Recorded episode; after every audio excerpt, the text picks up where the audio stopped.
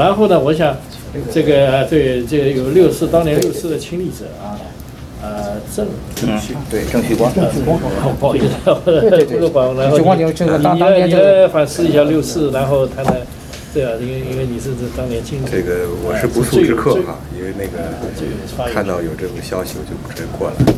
过来了呢，我没有现在原来是没有准备发言，在是想等大家听完，听一听。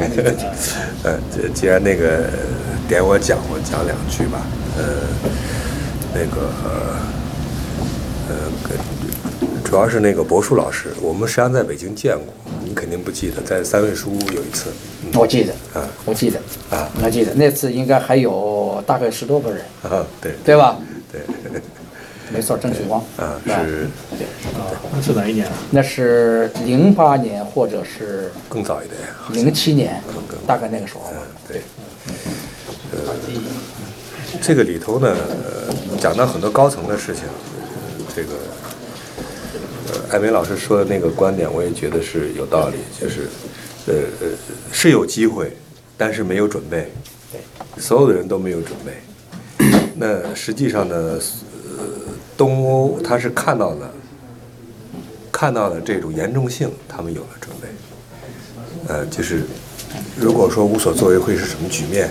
可能那个在那个呃，我记得在九九三年的时候，呃我看九三年还是九几年，呃，可能更晚点，呃，九九五年的时候，我看到一本书，那个时候出版界还是比较松的，看到一本书，中间就国国内的国内的出版物，中间讲到了呃东欧某国的一个总书记和那个江泽民见的时候，呃，我不知道这个大家可能有的人有印象，那本书我想不起来了。一个他讲就是说是他看到江泽民很为难的解释一件事情的时候，他心里想我们国家绝对不能这样做。这是这是九十年代的出版物，就应该这个书应该在九四年或九三年或者九二年到九九五年这个阶段出版的，呃，国内的正式出版物。啊，所以我们可以想象，曾经有一段时间这种，呃，不，呃，我不是太赞同那个胡老师那句话，就是说六四，结果搞得大家都鸦雀无声了。博叔老师你是知道的，呃，呃，实际上的那个，呃，不说暗潮涌动吧，应该说大规模的上街这样的事情，是好像没有再出现这种，因为这个非常难，非常难，它一定是非政治的诉求。才造成这个局面。呃，如果是政治诉求，大家都都退了，啊，就是我说非政治诉求，就是说当时讲的反共产党、反腐败，大家不认为它是政治诉求，它是体制要医治自己，大家都认为自己是体制人，大学生也认为是体制人，你们把什么样的国家交给我们，是吧？精英意识很浓厚的，哎，所以为什么都是我就是当时出现了一个唯学生马首是瞻的一个局面。啊，当然，博士老师说说您当时是在博士生哈，呃，实际上那个学生里头也有老学生啊，江其生都七十了。江西生比我 比我还要大，对啊，没错，就是对呃，像像那个预审这跟他们谈的时候，你们也是学生嘛，我们 把你当学生对待的。对，就是学生里头也有老学生，对对，一批那个工作以后又又上学的博士生啊。就是，但是这一批人肯定就是在八年整个气氛里头，这个学生确实有点像太学生那个地位，就是就是他们来，就是相对的，就是说是作为体制的一种呃未来来发言，好像有点这个感觉。那么体制的未来的时候，我们刚才讲就是说，胡老师说这个是民主运动没有错，呃，但是我们还要记得这个词全称叫爱国民主运动。爱国民主是个非常官方的一个钦定的，就是五四是什么？五四是爱国民主运动，八九什么？八九是爱国民主运动，这是完全官方叙事下来的。就是说，呃，这个壳里头没有反体制的意思，就是有很多人心里头是有。我说很多人心里有，但是这种心里头，你如果说不能够公开的探讨的话，我们认为他只是想想而已，只是想想而已，对不对？在公开层面没有啊。对不对？公开层面有打倒共产党吗？没有，没有打倒，那就是坚持共产党领导，没有错吧？谁提出说是不能不要坚持共产党领导？不要说是赵子阳，赵子阳了，他从他的角度说是要坚持党的领导。那么当时的知识界和学生有有多少人会反对党的领导？那当然话也不能这么哎说，这这呃就是或者说对，就是说，呃，顶多加一句支持党的正确领导，对不对？你错的不能听嘛，这顶多也就到这儿了，对不对？当然说这个很狡猾的哈，这这不对的啊！你这样一弄的话，出出处都是错的还行，所以这会探讨下去。当然，我是觉得就是说当时的呃所谓的西方式的自由民主 这种理念的人，应该是呃百分之五不到。我觉得在整个群众、学生群体和这种呃这个市民群体里头，咱们加一块儿算，因为如果纯粹学潮的话，它是按照宪法三十五条来的。你宪法上说的我要落实，但是这个东西呢，是不是西方民主动是没有错。共产党从来没有说我是东方的，它本身就是西方的舶来品。嗯，但是呢，当时大家在看这个事情的时候，我觉得是大部分人所理解的民主，可以用社会主义民主来这个词来讲。为什么可以这样用这个来词来讲？我我甚至觉得它可以追溯到怎么样建设一个民主社会主义这个概念上来，就是整个社会主义运动里头，呃，当然共产主义这一役哈，它是产生了比较大的问题，呃，因为你你呃目标是要消灭私有制的，呃，但是呢，在现阶段你是社会主义的，你这个社会主义和资本主义世界的社会主义怎么样，呃，怎么样区别开来？但是我觉得他们是有有决心要解决这个任务的，比如说对怎么样对待新阶级产生这种新阶级，这个新官僚主义是吧？这种官僚阶级一直是社会主义民主要解决的一个问题。所以从从五十年代甚至到文革，呃呃到七九，我觉得所谓的中国民主运动，如果说从四九年之后，它的主体一直是在社会主义框架内来考虑这个事情，它的主体。那所以在八九年的时候，我们叫爱国民主运动的时候，你不用讲，它一定不是美美式的。你说你是爱国民主运动的时候，你一定不是美式的这种自由民主、宪政民主，你一定是就是要在社会主义框架里搞民主社会主义啊，各要探索呀，继续搞，哎，可能还在走老路，也许是还想有更好的路程走，但是它从大的概念来是民主运动没有错，是没有错，中间而且还有很宝贵的这个东西，就是说有这个西方宪政民主的很多声音，但它不是主流，这个很清楚，它不是主流。正因为它不是不是八九民运的学生运动，或者说八九民运的主流，所以才有那么广泛的支持。你想，就是刚刚军涛呃说的那个，他们三个人去扔那个毛泽东像都是不许可的。当然了，你从那个当时为什么不许可？具最具体的原因说，哦，怕他们是公公安派来的特务来捣乱的。出于抹黑呢？对但是公安为什么用这种方式来捣乱？就按你的推测里头来讲，为什么用这种方式来捣乱？按说你学生占据广场是违法的，那我现在扔毛泽东像也是违法的，对不对？那你你占据广场的人为什么要去把那个搞毛泽东像的的人抓起来呢？大家都是违法的呀，为什么你就可以，我就不行？原因是我学生站在那儿，我是要说我是爱国民主运动，我不是动乱，我是要要那个，我是要推动改革的，改革也是一个社会主义叙述啊，改革是自我改是是改良性的东西，所以整个社会没有准备，整个社会没有准备说不能这样了。哎，正是因为这种大家都认可这种没有准备，所以才有，就是好像是万众一心的那种局面出现。你们觉得那种是很好的形式吗？我我不认为是这样的，就是是我在八九年中间，我最焦虑的开始就是绝食的开始。我得说我我老实说我不那个时候我还是一个呃社会主义者，我不是什么。呃宪宪政民主的，你在北大吗？呃，我在北航，北航啊，对，我得老实说是这样的，我不是那个方励之老师，当然我后来很佩服他，很敬仰他，但是当时我不是那样的，我知道的就是说，所我们这个胡老师说的见好就收，他是他的立场，民联的立场。那那我我也可能是主张见好就收的。胡老师那个观点我早就看到，而且一直觉得非常好。但是我说的我心里头的那种见好就收是什么呀？这事儿怎么了啊？而不是说我们可以有什么成果。从爵士开始，我就不认为会有什么好的成果，一直觉得说这个结果不要太坏了，不要太糟了。但是太坏太糟，不是说是怕以后的人不敢怎么怎么样。像胡老师最担心的，我倒觉得不用担心，不用担心，就是呃，因为像当时的那种呃万众一心那种无意识，实实际上我就是我甚至认为他。它是有抗议的意义、反抗的意义。客观上，我们在外面能看到很多很多东西，但是行为的主体不是这样的。正因为他不认为他是反抗的，就是说，他认为我就是主体啊，我就是体制啊，所以他理直气壮的。但是如果说你让他说打倒共产党，说现在就占领电视台，我估计他就马上就说你你你你是台湾特务还是美蒋特务，或者说你是国安。所以我觉得，从这个角度来讲，可能，呃，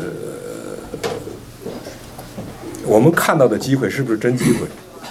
就是你这样讲，就是刚才博硕老师说这个，呃，现在离离那个转型近，还是三十年前离转型近？我觉得中国的思这个知识界没有做准，没有做好准备。就是我说这个没有做好准备，就是八十年代的八九年的时候，我们刚才讲八十年代有很多机会。好了，就算有很多机会吧，这是八九年了，就八十年代最后一年了，对不对？最后一年的时候，你们想想怎么样？我们知道那个军涛老师、陈子明他们算知识界里头的行动者，是吧？那那他们的给就是给给予整个社会的这种呃精英阶层给了一个什么样的思想准备预期呢？我们看到的是什么东西呢？所以我觉得完全是。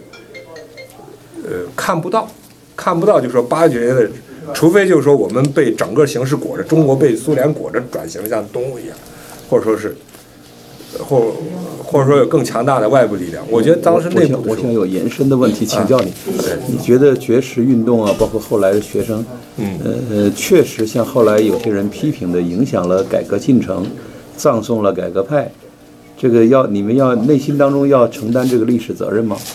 我 我是这样哈，就说呃六四，呃六四这个事件有一个说法，认为镇压造造就了经济发展，本身就是扯淡，嗯，对吧？嗯，就是因为知道的是九零年、九一年是经济大倒退，全球封锁嘛，嗯，啊，全球封锁就是所谓封锁就禁就制裁嘛，全球在制裁嘛，对吧？这是一个，另外一个。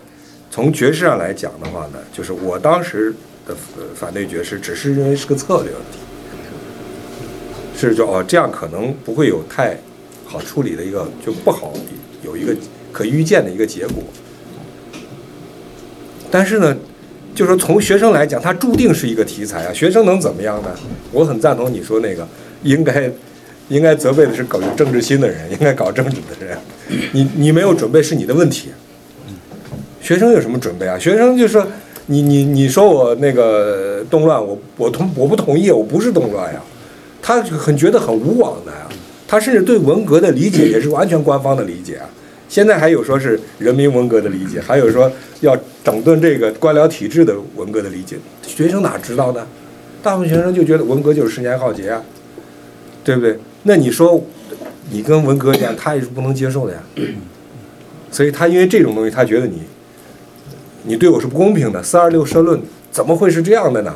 大家都都疯掉了，所以才有四二七大游行嘛。你说四二七大游行是，呃，是有多么有组织吗？非常和平理性啊！当时我正在北京。是啊，就是你，实际上我们都被这个我们自己的行动都震撼的，我都被学生的震撼到了。当时我们都是亲历者，我们我们自己都没有想到四二七四二四二的时候。四二二的时候去那个哪儿？去那个四二幺晚上去广场静坐嘛，就是第二天那个追悼会嘛。那一路上呢，我我从北航队伍走出来，走一路我都震讶了，我都惊讶了，怎么有这么整齐的学生队伍？所以就是他们后来判断说有黑手是很正常的黑什么？你看这对吗？啊，他很正常的思维。包括在秦城的时候，那管家还凑过来问我，是不是你们后面真有人？我说你想象一下，怎么不过？他这个有一个节点，就是实际上后来呃不是准备要撤出来了嘛，嗯这这这个绝食，但是后来有一个四君子一下上去啊，周多啊，我我是觉得关于这个中间的反省很无聊，很无聊在哪？如果你认为你还是体制的一部分，这个反省很重要。如果说你们的目标都是宪政民主，都是这个美式的、欧式的，那你在反省这个东西的时候极其无聊。那我就哦不是，这这个个样子，我就不是这个样子，因为我以前写过专门写过文章谈，我说学生刚游行，那共产党一捆绑就反党反社会主义，对对啊，学生又说不是不是反党反社会主义啊，那你要说他不是反党反社会主义，那那太冤枉了是吧？整个镇压都冤枉啊！你要说你是，那你共产党一开始就说对了，对不对？我说很简单。主体参加的人，他们主观上不认为他们是在反党反社会主义但是我们的党，我们的社会主义就经不住你那么反，你们那么一反，他明天就垮了。所以问题在这儿，所以问题在这儿，官方说没说错，所以他们后来他们这样，他们说的很对。他说我们再让我们政权就垮了，嗯，这点绝对是正确的。我就说，这个人不要看那么多，他只要不镇压了，只要你们那么多人公开上街游行，他不镇压了，他明天就变了。对这个就是啥样子？他别都是根本你们的主观上想那都不重要，所有都不重要。变你想法所以当然，因为我们参加计划，我都很知道，哎我这当然参加计划投我票的人，啊都像我这么老奸巨猾，想那么反，不是这样的。很多人很单纯。啊，很多人学马列的，一心学马列的，还猛替我辩护这个马克思怎么说，这列宁怎么说的？对，幸亏有那么多人，他都想，他都像我们这么想，他就不会干了，对不对啊？呃你这有一回口号，你就他讲，之所以有当时有那么大作用呢，就是在他能打动一般的人，一般人并不认为是在展望未来，对过去这个不起作用，一般人并不认为这是在挑战制作，对这是现在的麻烦了。现在大家都看清谜底了，你说这个东西就是在挑战制度。呃我们这个所以你一说这个东西，他就会压着。那像党内都很难了，过去共赵子阳老说，哎，你看那学生也不是反党反社会主义，你这项目政治制度好，你看我们要要改，我们给政治改革，我们给搞得这样那样点儿，我们还是社会主义吧。你八九以前你可以这么讲。那个谜底谜底没揭穿，恐怕你当事人自己都没弄清楚。就是戈尔巴乔夫搞改革的时候，他没有想他最后走会走到那一步。他当时戈尔巴乔夫恐怕都不清楚，这个共产整个制度，只要把这个东西一打进去，全部都不一样了。但是后来已经发生变化了。因此试过之后，那个陈燕访问的时间就说得很清楚，这儿说得很对，就是这个集权制就变成自自觉的集权，他很清楚这个东西就是我的要害。你们什么要什么言论自由、结社自由，那就是不行啊！我们想要想，我们是骗人的。那，以前你拿这个话来说他，他还有点理亏，他觉得我们是该那样做的。现在，那我们就是骗人，我们怎么能搞这个呢？搞这个我们就完蛋了，而且我们就会受审判，那马上想到那儿去了。所以现在你党内都没法提了，你你要在党内，你说我们要我们还要开放民主，呃，这个对我们党的领导是有利的嘛？那是胡扯，你不是不早下台吗？对不对？所以他现在你过去八九之前你可以这么提，这改善党的领导，对不对？啊，你。搞些自由民主，改善党领导。现在你说你不是就叫我们下台吗？你看这孔二丹这次争论，你看秦晓跟那个孔丹啊，秦晓不就说啊我们要听群众的吗？那孔丹马上就翻了，你是不是你就你不是叫我们共产党下台吗？然后秦晓他都不能说我们没那个意思，他也知道这话知道就是那个意思。一旦开放民主，就是我们叫我们下台。所以秦晓只能说，哎，我们都那么多年朋友，你连我都不信，他只能这么他只能这么说了。也就是现在他会他话又变了。就马上就短兵相接，原来那个模糊地带，原来整个民主性都是靠那个模糊地带。你像杜布切克搞布拉格之春，他就是人性社会主义啊，他肯定真心行实意的相信社会主义可以引进一些人性的因素，依然能够保持共产党的领导，依然可以保持共共产那套制度的。他真心相信，他绝不是骗人的。戈尔巴乔夫改革也是真诚的，他不会那么老奸巨猾啊，他篮球爬不了那么高了。胡耀邦比较开明，他也是那么想的。胡耀邦看透看透你这个，现在都看透了嘛。现在胡耀邦都看，你现在没法说了嘛。现在就是你，比如说党内都没法说这个话。你要你要任何政治的改革，你意思就是我们共产党下台，人家就马上一说这一点，你你就没法说他不是这个意思，对不对？这就是你的谜底。所以我才刚才说的就是我们还是我们知道，我们总结一下这句话。我我最后啊，我来给你们说最后你你留最后说吧。我最后就说这个，现在待会儿再展望未来，我就说把我当时知道情况。我为什么说呢？你们都都不在现场，不好说呢。就我胡平刚才说那个话，其实邓也说他们会把我们这些老家伙都抓起来。当时你听这话，这个邓这话哪儿来的呢？其实他就知道这个往下走就这么回事儿，他一下就说到最后的发展，觉得胡和赵不老练，你们没经验，他觉得有时候觉得赵故意的在这儿，他觉得赵你不可能不知道，最后而且。邓对这个群众运动是本能反感。你看小鹏不是回忆吗？说他爸爸说这个问他那儿有红卫兵吗？问那个厂，子说你到厂里一看，那他邓马上那儿有红卫兵吗？他这个东西他他吓死了。是不是到后期啊他们说我现在就跟你讲，当时八九年我经历通道都打的事情开了，是不是？你们说的这些东西呢，都做过努力。歌剧没有我不记得，但是李璐、张伯礼还有那个谁，柴进他们都去了嘛。去了之后呢，什么刘刚啊这些都在那儿，还有什么张伦他们都在那儿。然后这就是什么正义什么，他正义说那不是柴进不是做挺好的。后来我想这事儿不能争论，一争论这个窗口转世即逝。我说好，就柴进指挥，做到总指挥。然后就说我们来谈什么，又是正义说了一句，他说现在不是挺好，怎么这怎么相比好像撤退的事儿了，就怎么谈撤退了就。后来我想也不忙于今天，结果后来我们就在就没有再来找。后来是什么呢？后来到了我包敦信跟我说，何为林说呢，他已经说服学生了，就是王军涛在背后捣乱，对呀。所以学生也不撤。行，我看。哎，后来我就奇怪了，我说老包，你先打电话给何为林不要林。谈了，我看以后历史是是有。我要说什么呢？后来老包打电话给何林，何林已经被抓了。以后以后这个六四的所以出来之后呢，这不是你听我说，杨广他来找我，走黑手我看是不是王军涛啊杨广他来找我就问我，他说要不要把这个，就是要不要就是核准一下。我说你跟何为林怎么说？他说我跟何为林，何我出来找何为林，何为林说他到南美去，到墨西哥就回来再说这事儿。妈回他没回来就那就就死了。所以你说这个事儿就是我的意思什么意思？你说你们今天说这些东西，那个都都是不成，就当时都做过，没用，没有用啊。当时就是以后怎么做所以我对，没有所以我今天要说的话呢，就是这个意思嘛。你既然如果群众运动不起来不说了，一起来一个就是就是就是没法做到所谓你建好就收，没有个退场机制我的意思说呢对，我的意思就是在个。二线，我后来我后来这个我知道，我说八九民运不说了，对啊，那么我就想就现那我们有个能教你该有个想个办法了。以后如果还发会发生大规模运动的话怎么样也能够有一个领导机构到做出决定之后，该撤该这么该转进的时候就能转进，而且他群众组织肯定是乱七八糟，对不对？怎么样在这种情况下大体上能做到？如果大体上这个都做不到，那就没人会干了。对不对？谁干谁谁就卷进去了嘛？我是当时所以这个问题一如果要是一定要解决撤是可能没说没有如果了。哎呀，现在现在谈这个如果也没有共产不是没有，我跟你讲我们换个话题吧就换个话题你听我说啊，不是没意义，你不在现场，这个有意义，这个机会在哪儿呢？就是说，其实当时广场上多数人也想撤，其实他们都走了嘛，事实上走了。然后呢，共产党里多数人也想撤，我相信邓也想让他撤出来，别开枪撤出来，他也想。可是问题就在这个地方，就是邓在二线，他妈他又他又不直接出来，而且最后我就认为这个机会是政府的问题在哪，就是他们自己后来没信儿了。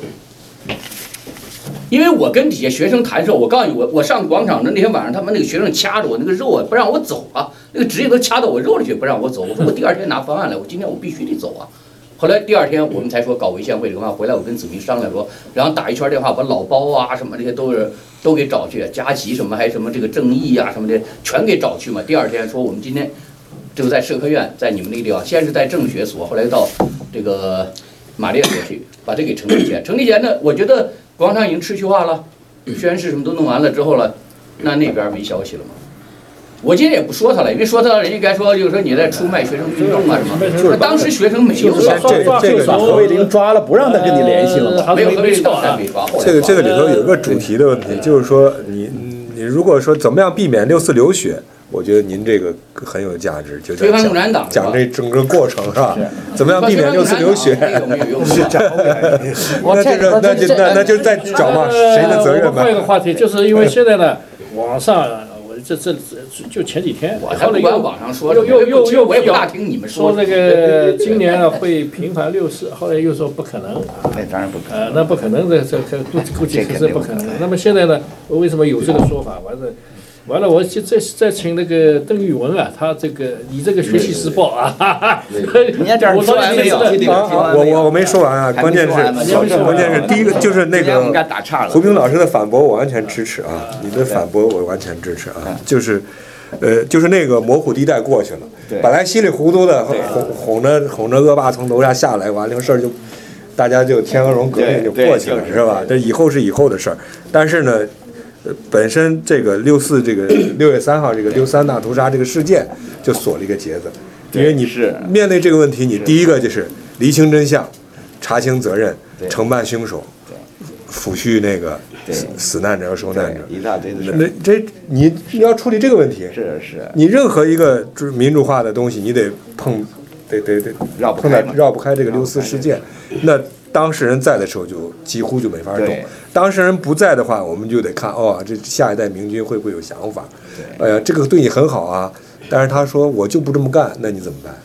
你又傻了，因为我看到的是一帮测试在在看，就是在看这个运动，运动起来了，我我我他们为什么不按我们的想法走？他为什么要按你的想法走？对，对不对？就是你你你你你你想是他一定会被人利用的，对，但是他不会按照你的心意去被你利用，对吧？我是觉得，那那呃刚军涛说的这个里头不能，利用是李嗯鹏，怎么叫对李鹏给利用了呢？对吧？对，就是说这个里头呢，呃，刚刚刚前面讲的几个问题，就是邓在，呃，说是你说是所有人都没有看到，那是很清楚的，邓是看到的，邓四二五的那个社论呢，我记得呃又又听了一下那个录像，是按照那个邓小平同志的讲话精神和政治局常委的决定，对人民日报发表四二六社论，对，这个说的很清楚了，而且之前也传达过邓的讲话，不怕流血。不怕流血，对吧？就是刚胡老师说，人家早看到这一步了，对吧？你们是你们的事情，他他的底线是有的，对不对？就是那那他到底是希望流血还是不希望流血？我想邓的这个历程是有过变化的，中间他可能希希望不流血解决，后来又觉得如果流血解决才更好。我甚至这样去去去这样去猜测他啊，毛会这么嗯。，对。那还有一个就是，呃，就是那个博树老师说的，现在离民主更近，还是三十年前离民主更近？啊，那我觉得像中国这个体量得按拿前苏联还要大，肯定是东欧那些国家是不能算的。就以前苏联的情况来讲，前苏联现在的俄国斯离民主近吗？啊，就是，呃，哪个哪个更近？当然，胡老师说，如果说你越走道路选错了，越走越远，是吧？那那那这个里头有理性的东西，还有很偶然性的，就是说大家都莫名其妙的民主化了，这也有可能。但是呢，就是说，如果说我们说人民有主体意识，精英有主体意识，要往民主方向走，那我觉得怎么都不会走太错。如果你有这个意识和准备的话，怎么都不会太错。你没有这个意识准备的话，就太容易出错了。你说突然之间哇一下民主了，我觉得那是命太好。就说八九年如果一下民主了，我觉得那命太好。嗯，那 还有一个，您刚才讲第四个是第四帝国这样，嗯，就是您说红色帝国，我我有时候自言自言自语，我说是邪恶帝国，因为就这个帝国转型，我我我觉得民主化是不可能的。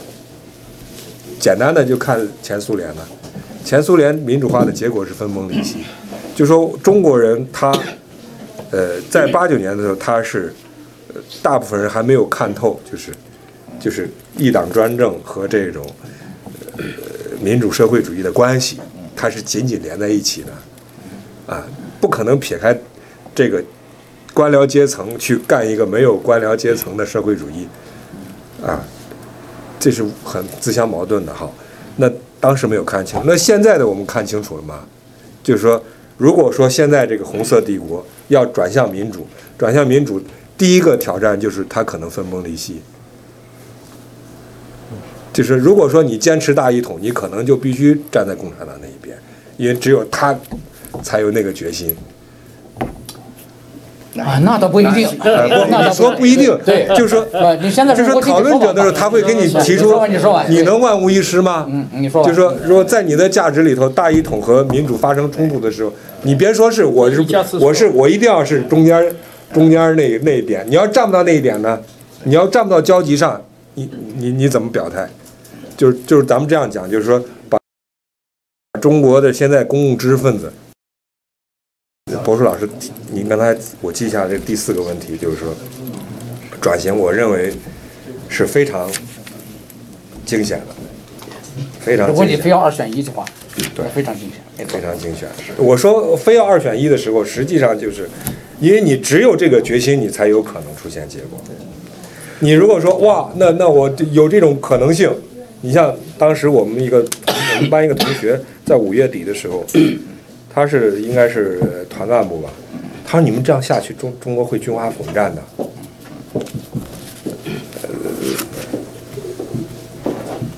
实际上我是不 care，我根本不在意他这个问题。也就是说，对你来说，混战就混战。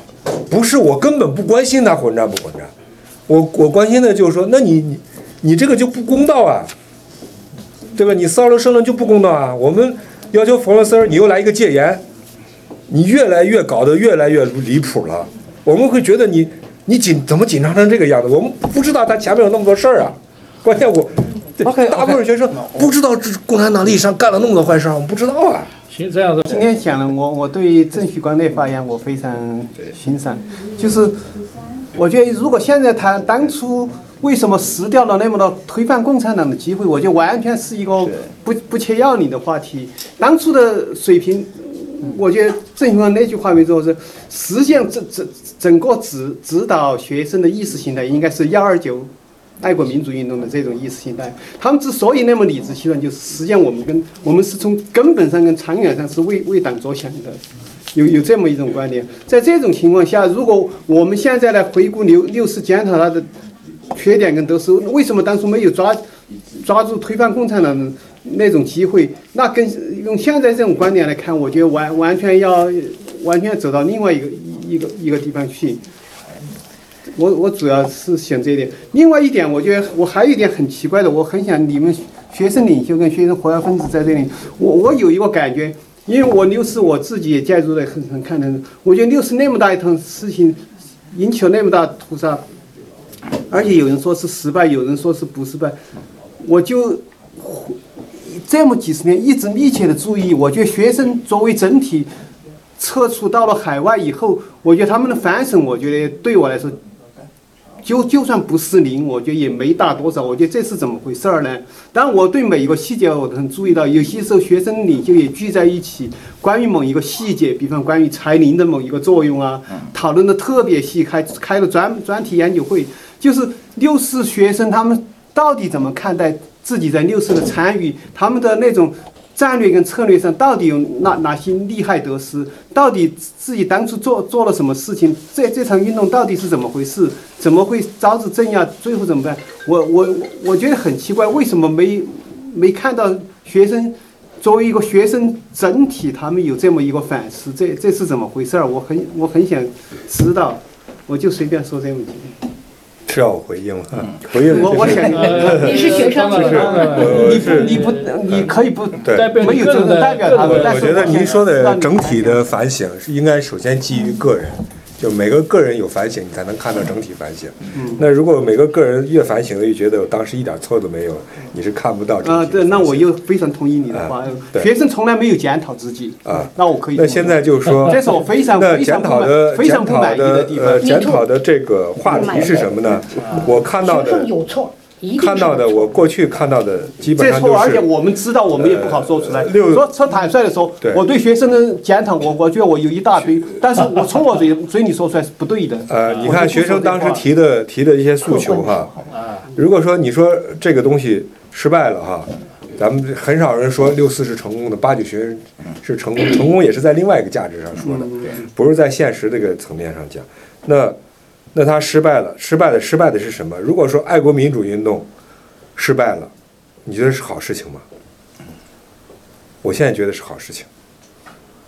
如果是幺二九意义上的，是吧？那么好，大大家现在，我我觉得过去几十年，呃，快三十年里头的，因为我看到有有各种反省啊，反省呢，那个人人人性偏私嘛，他总觉得我我是对的，你们都错了，这也没问题。你说大家错错在哪儿，嗯也能说出来所以然来，对不对？如果每个人都检讨别人错了，所有人都错了，那也能知道错的是什么地方。但是呢，你减省的这个呃主题是什么？我看到的主题是如何避免六四流血，如何避免流血，嗯这是整个知识界在诱导这个问题。就说我们为了达成民主，不说爱国民主运动，不说幺二九主题，要就是说宪政民主，我们要走上宪政民主。六四提供了一个大的场合机会，那么我们当时什么事儿没有做到？我觉得这这军涛老师是拒绝这个话题的。刚才他的意思就大家就没有这个准备，所以不要谈这个事情。但是我觉得，即使少数人，实际上少数人的诱这个诱导力和领导力是更强的。说如果说大部分人都是幺二九主题，是不是那个少数要呃搞宪政民主人就没有机会？我觉得他们机会更大，因为他们和邓小平一样都明白，都明白，大部分人不明白，两部分人是明白的。那他们输了，邓小平赢了吗？是吧？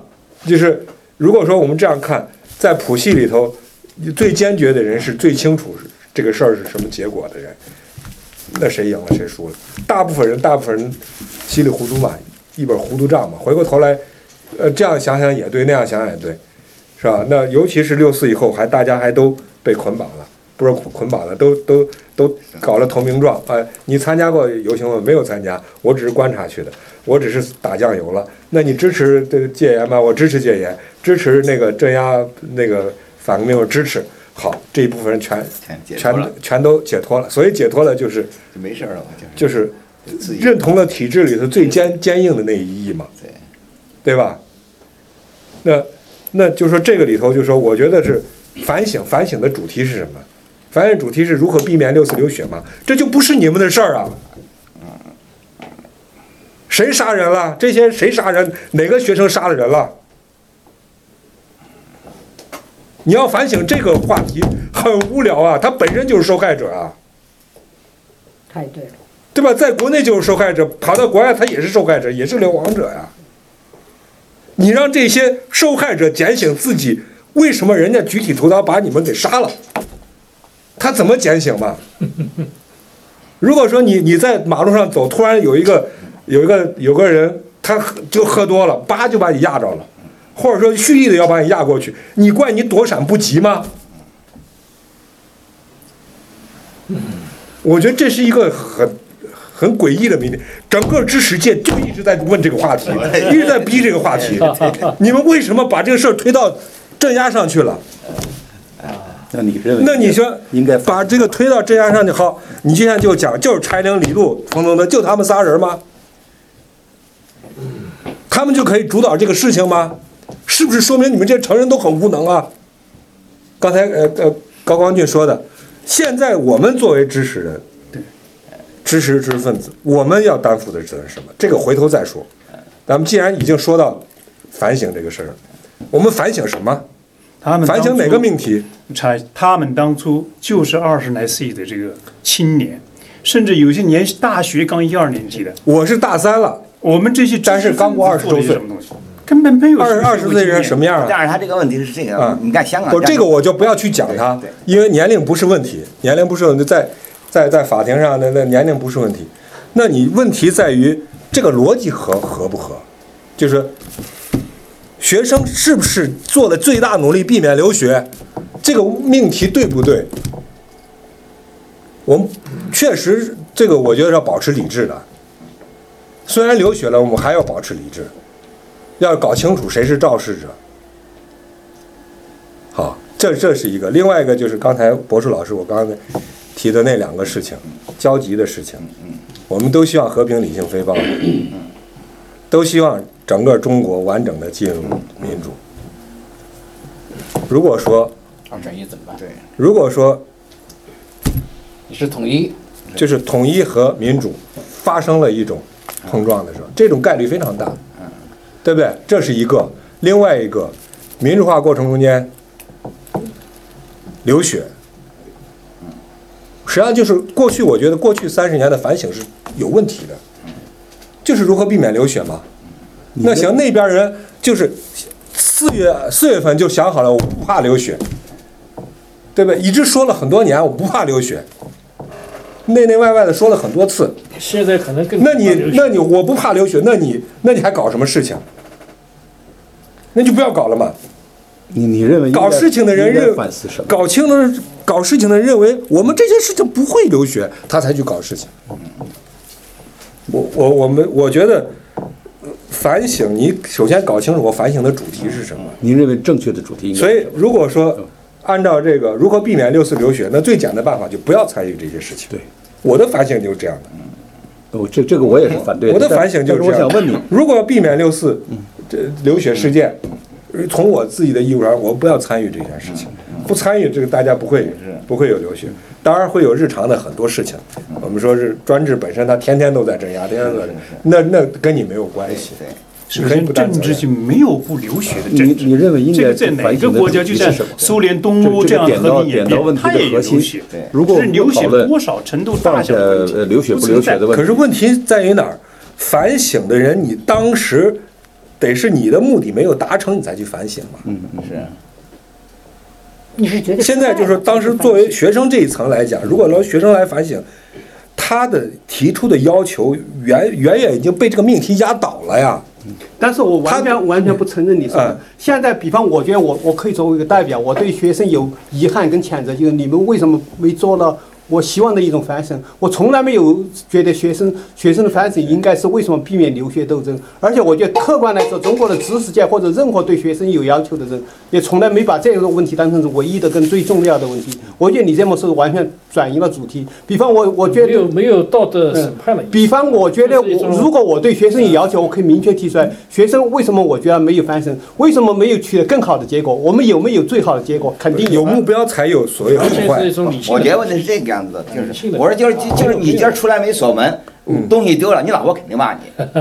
你不能说哎那是贼偷的，你怎么能怪我呀？那是贼干的事儿啊，他肯定会骂你。但是就不现在就是说，就是是不是没锁门？不不，你是没锁门吗？就是这是两件事儿。你已经肯定了没锁门那当然你要承认错误不不就就你没锁门，对对不对？没锁门不对，他他他偷东西就对了，偷东西还是错的，对不对？人家都不能拿那就不用不，他的意思就这个意思啊啊！你这边有你的责任，跟他那层根本不是一不一个性质。行，您用一个例子我也就接您这个例子。就是如果说你是没锁门，老老实实承认错误。对如果你锁门了，就没没什么可承认的，只能说那就是命气运气不好我。原来问题是你锁了门不了，承认他不是，愿意那我觉得现在是这样，就把让本人去找自己的错是非常难的，还可以对不对？对了你让一个学生群体来找学生的错也是很难的。我们今天那好，今天这那你你是不是就是说，你得说，呃呃，那个门你没锁时，间有限，你承认不 说啊是没有锁那就承认我的意思就是这个，因为我主要是张眼就是没没有明确说，呃以后对不对？